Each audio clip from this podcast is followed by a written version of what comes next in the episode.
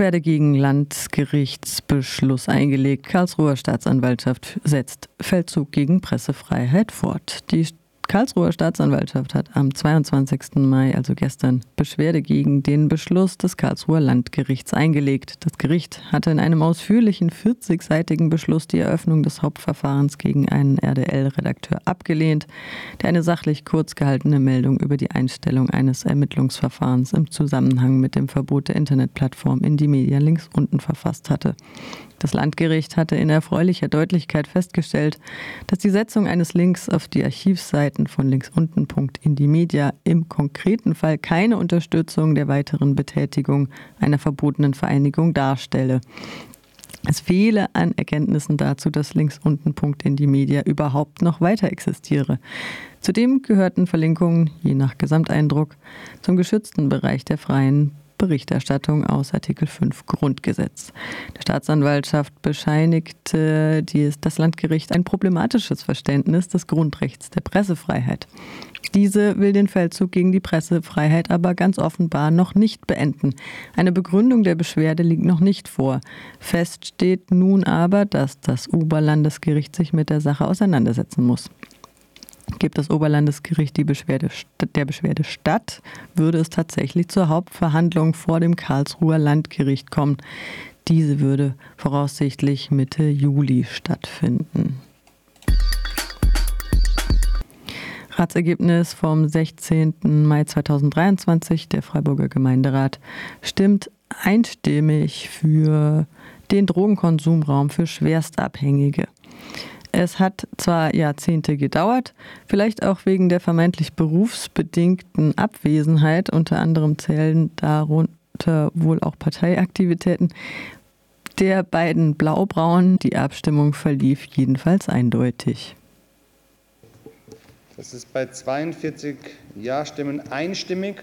Herzlichen Dank für diese wichtige Unterstützung und mit diesen Klopfern einen Gruß ans Tetzaner 3 und also an allen Beteiligten für diese wichtige Arbeit. Freiburg bekommt einen Drogenkonsumraum. Endlich. Anklage gegen Finn Fischer, Verantwortliche wegen Verletzung der Pressefreiheit und Einsatz von Überwachungssoftware. Die Staatsanwaltschaft München hatte am 3. Mai bereits Anklage gegen vier Verantwortliche der Finn Fischer Unternehmensgruppe erhoben. Am 5. Juli 2019 hatte die Gesellschaft für Freiheitsrechte GFF, Reporter ohne Grenzen, das European Central for Constitutional and Human Rights ECCHR und Netzpolitik.org Strafanzeige gegen mehrere Geschäftsführende der Unternehmen Finn Fischer GmbH, Finn Fischers Labs GmbH und Elermann GmbH erstattet. Grund dafür war, dass das Münchner Firmenkonglomerat die Spionagesoftware FinSpy ohne Genehmigung der Bundesregierung an die Türkei verkauft haben soll. Die vier zivilgesellschaftlichen Organisationen begrüßten die Anklageerhebung außerordentlich. Zitat das ist der zweite direkte Erfolg unserer Strafanzeige, sagte RSF-Vorstandssprecherin Katja Gloger. Frühjahr 2022 musste die Unternehmensgruppe von Fischer den Geschäftsbetrieb einstellen. Zitat Verletzungen der Pressefreiheit gehen heute in vielen Fällen mit dem Einsatz von Überwachungssoftware einher. Für die Betroffenen bedeutet jeder einzelne Fall einen massiven Eingriff in ihre Persönlichkeitsrechte. Vor allem in autoritären Staaten kann das für Journalistinnen und Journalisten und ihre Quellen, für Aktivistinnen und Oppositionelle dramatische Folgen haben. Zitat Ende. Finn Fischer hat offenbar jahrelang Überwachungssoftware illegal an autoritäre Regierungen verkauft und damit weltweit zur Überwachung und Unterdrückung von Menschenrechtsverteidigerinnen, Journalistinnen und Oppositionellen beigetragen, erklärt auch Sarah Lincoln, Juristin und Verfahrenskoordinatorin der GFF. Dass die Verantwortlichen nun endlich belangt werden, ist ein längst überfälliges Signal, dass solche Verstöße nicht ungestraft bleiben dürfen, kommentiert Sarah Lincoln weiter. Erste Ausstellung über die vergessenen Opfer des Holocaust im Europäischen Parlament. Romeo Franz und EU-Kommissarin Helena Dalli erinnern an Sinti und Roma, Zeugen Jehovas, schwarze Menschen und Opfer der sogenannten Euthanasiemorde. In der Woche in der an den Aufstand der Jüdinnen und Juden gegen die nationalsozialistischen deutschen Besatzer im Warschauer Ghetto vor 80 Jahren erinnert wurde, hat das Europäische Parlament vom 17. bis 20. April 2023 zum ersten Mal auch eine Ausstellung über die vergessenen Opfer des Holocaust gezeigt. Während der Shoah der ermordeten europäischen Jüdinnen und Juden und ihres mutigen Widerstands in einer Plenarsitzung des Parlaments gedacht wurde, organisiert der Europaabgeordnete Romeo Franz, dessen Familie den Holocaust überlebt hat und dessen Großonkel in Auschwitz ermordet wurde, die erste Ausstellung über Opfergruppen der nationalsozialistischen Verfolgung und Vernichtung, die im europäischen Gedächtnis lange Zeit übersehen wurden. Die Ausstellung im Emilio Colombo Saal im Straßburger Sitz des Europäischen Parlaments thematisierte vier vergessene Gruppen der nationalsozialistischen Verfolgung. Der Völkermord an den europäischen Sinti und Roma forderte bis zu 500.000 Opfer. Die Täter waren Einheiten der SS und der deutschen Wehrmacht sowie deutsche Verbündete im nationalsozialistisch besetzten Europa. Unter den Ermordeten war Romeo Franz Großonkel Winko Paul Franz, der in der vom Landesverband Deutsche Sinti und Roma Baden-Württemberg in Kooperation mit der Stiftung Denkmal für die ermordeten Juden Europas zur Verfügung gestellten Ausstellung zu sehen war.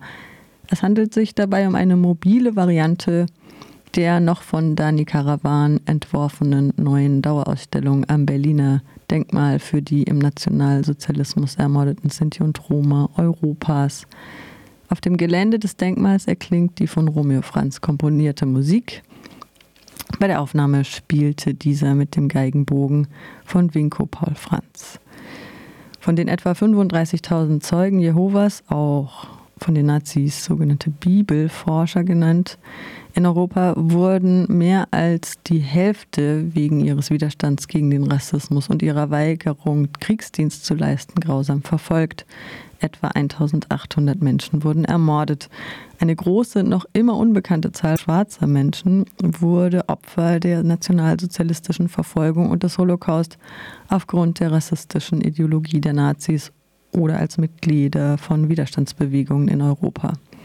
Etwa 300.000 Menschen, Patientinnen und Patienten in sogenannten Heilanstalten und andere Kranke und Behinderte, die von den Nazis als sogenanntes lebensunwertes Leben eingestuft wurden, fielen dem sogenannten Euthanasiemordprogramm in Europa zum Opfer.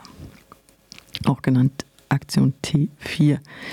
Diese erste Ausstellung im Europäischen Parlament überhaupt, die an die vergessenen Opfer des Holocaust erinnert, wies den Weg zu einer inklusiveren europäischen Erinnerungskultur.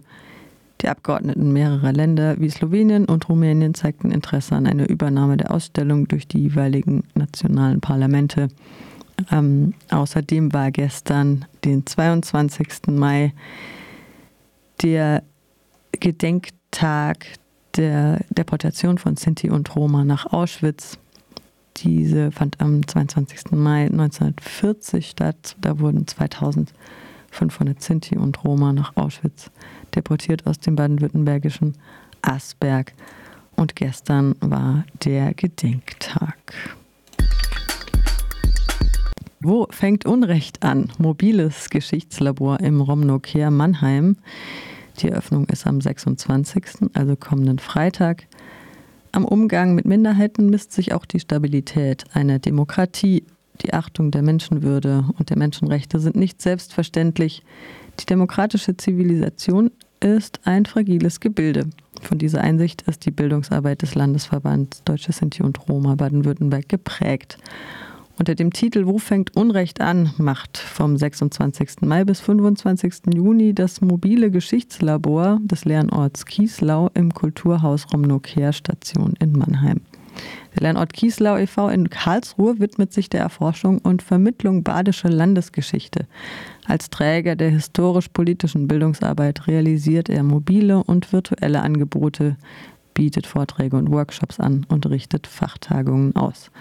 Eines seiner Hauptziele ist die Errichtung eines Lernorts, an dem die Vermittlung badischer NS-Geschichte mit einem Dialog über Gegenwartsfragen verzahnt werden soll. Die Arbeit des Vereins wird vom Land sowie von mehreren Kommunen Nordbadens finanziert. Seit Jahren ist der Lernort Kieslau Partner vom Landesverband Deutsche Sinti und Roma. im Rahmen des bundesweiten Jugend erinnert Netzwerks. Die Europäische Kommission hat im April zum ersten Mal einen EU-Mitgliedstaat wegen Verstoßes gegen die Richtlinie zur Gleichbehandlung vor dem Europäischen Gerichtshof verklagt. Die Tatsache, dass die Slowakei Roma-Kindern eine getrennte Schulbildung anbietet, verstößt gegen ihre Bildungsrechte und verurteilt Generationen von Kindern zu einer rassistischen und qualitativ schlechten Schulbildung. Die Kommission leitete 2015 erstmal ein, Vertragsverletzungsverfahren gegen das Land ein, auf das 2019 eine mit Gründen versehene Stellungnahme folgte. Die Slowakei hat zwar vereinzelte Maßnahmen zur Änderung der Rechtsvorschriften und der Aufhebung der Segregation in der Schule ergriffen, aber über 65 Prozent der Roma-Kinder im Land besuchen nach wie vor segregierte Schulen. Damit ist die Slowakei der Mitgliedstaat mit dem höchsten Anteil an Roma-Kindern die in ihrem Bildungssystem segregiert sind in der gesamten Europäischen Union. In Deutschland ist das nach wie vor auch ein Problem, aber vielleicht sind die Zahlen nicht ganz so hoch, die habe ich gerade hier nicht parat. Das nur so als kleiner Exkurs. Im Jahr 2017 machte das Europäische Zentrum für die Rechte der Roma und Amnesty International nicht nur auf die Segregation von Roma-Kindern aufmerksam, sondern auch auf die schlechte Qualität des Bildungsangebots und die Praxis der Fehldiagnose von Roma-Kindern mit psychischen und Lernschwierigkeiten und deren Unterbringung in sogenannten Sonderschulen.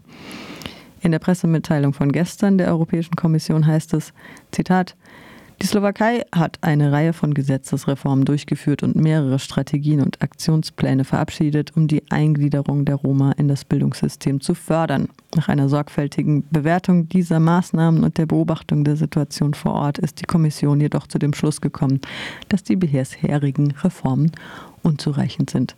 Zitat Ende.